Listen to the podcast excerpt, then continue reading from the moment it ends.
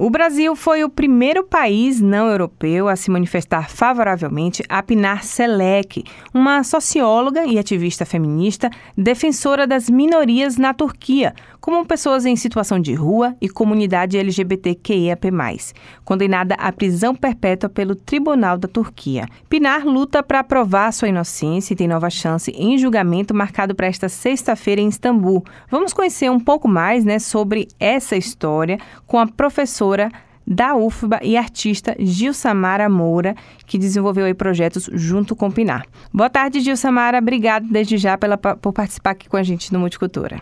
Boa tarde. Eu que agradeço esse espaço para poder falar um pouquinho dessa mulher extraordinária.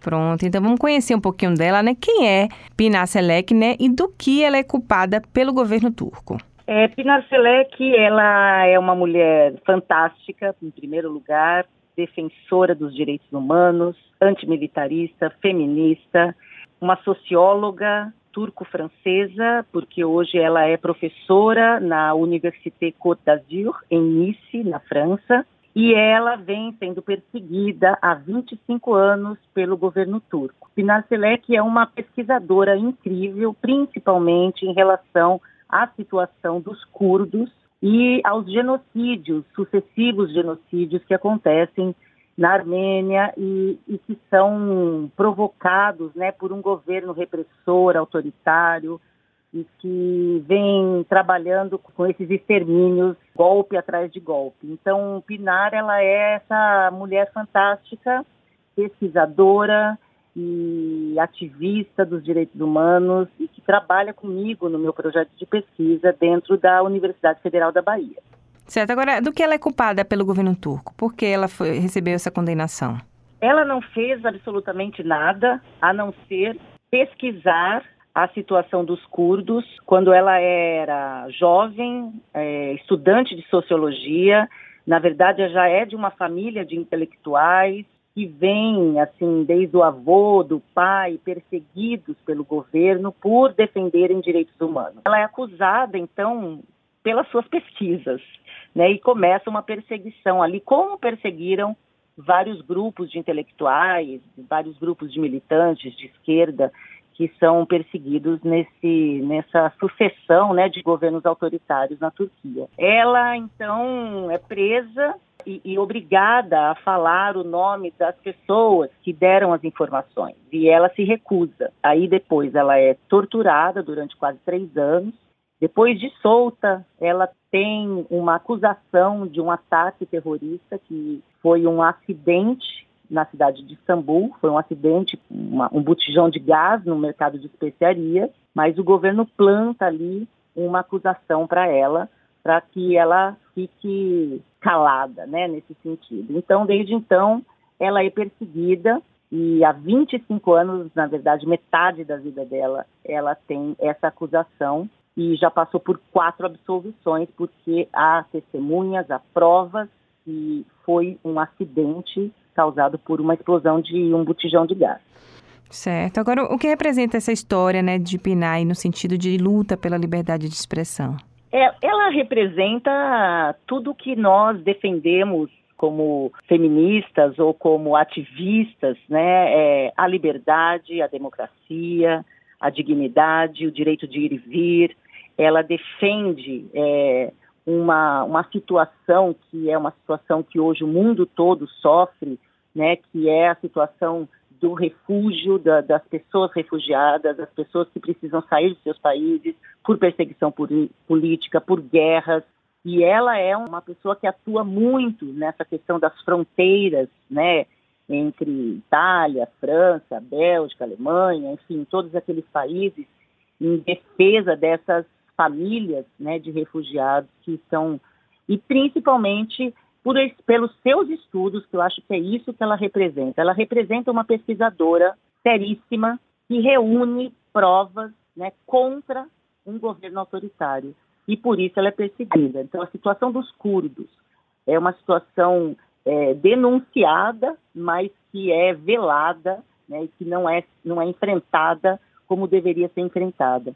Então, ela tem essa perseguição justamente porque ela entra nesses, nesses assuntos delicados, né, mas com muita, muita propriedade, reúne materiais incríveis e, e publica isso. E ela é muito chamada também para é, conferências, agora mesmo ela vai estar na Liga dos Direitos Humanos em Paris, enfim, muitas coisas que ela tem de apoio também a ela. Né? Então, isso está incomodando cada vez mais o governo da Turquia. Então, você acha que essa pressão mundial sobre o caso está tendo algum efeito ou a Turquia ainda está isolada em relação a essa decisão do futuro da PNAR?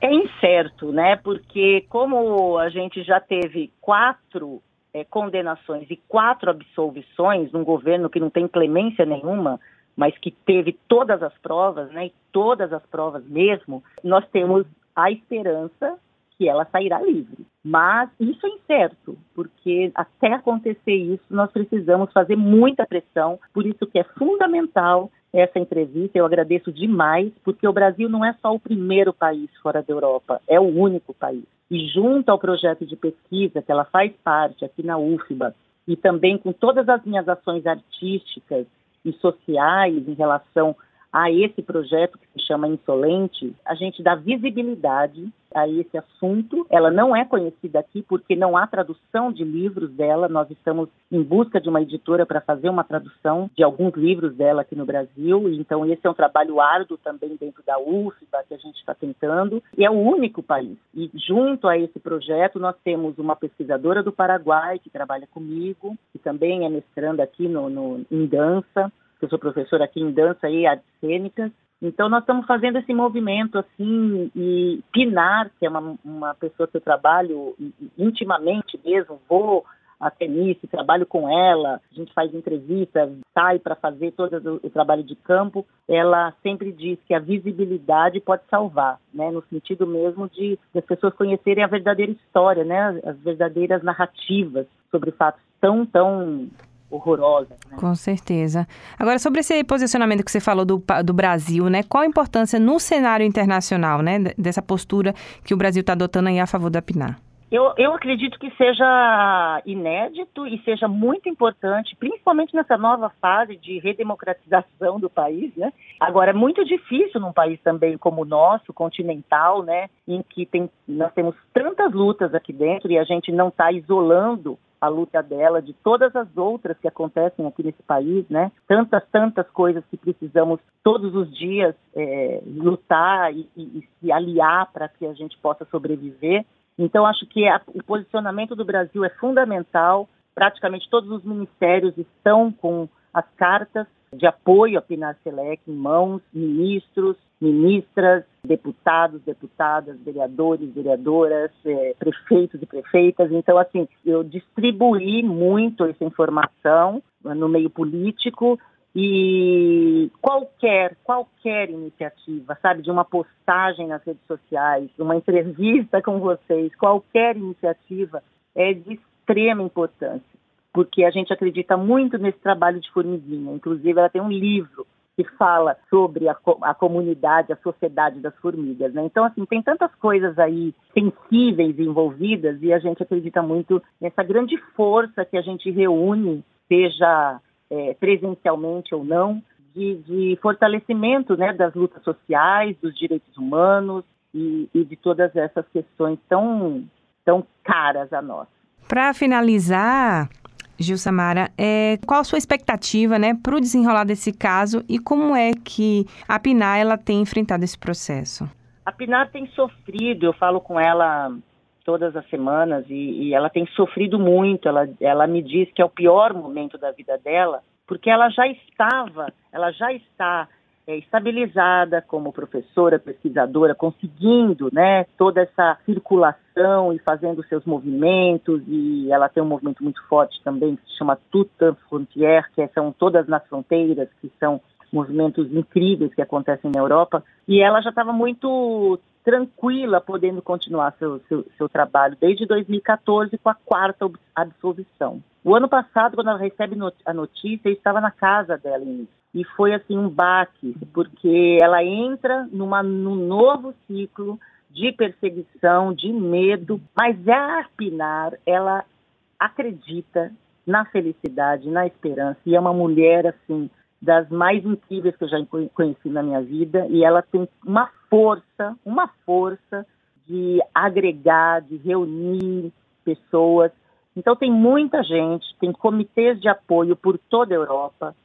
Temos nós aqui no Brasil fazendo isso. Tem um, um outro grupo é, em Togo fazendo isso. Então é muita coisa que tem de energia para que ela sobreviva a esse momento horrível. Ela não irá para a audiência em Istambul, que será sexta-feira agora, mas há uma delegação de mais de 100 pessoas que irá para representá-la lá e ela tem a família dela que tem um, um, grupo também de advogados, o pai é advogado, tem 84 anos, a irmã mudou a carreira dela, que era médica, e foi fazer direito e hoje é advogada da, da, da irmã dela. Enfim, tem um movimento grande aí e a expectativa é que ela saia livre. Por aqui também, viu? Ficamos na torcida aí pela absolvição de Pinar. Queria agradecer muito, Gilsomara, pela participação aqui no Multicultura. Muito, muito obrigada. É super relevante o que a gente fez aqui nesse momento agora. Agradecer a todas as pessoas ouvintes. Muito, muito obrigada.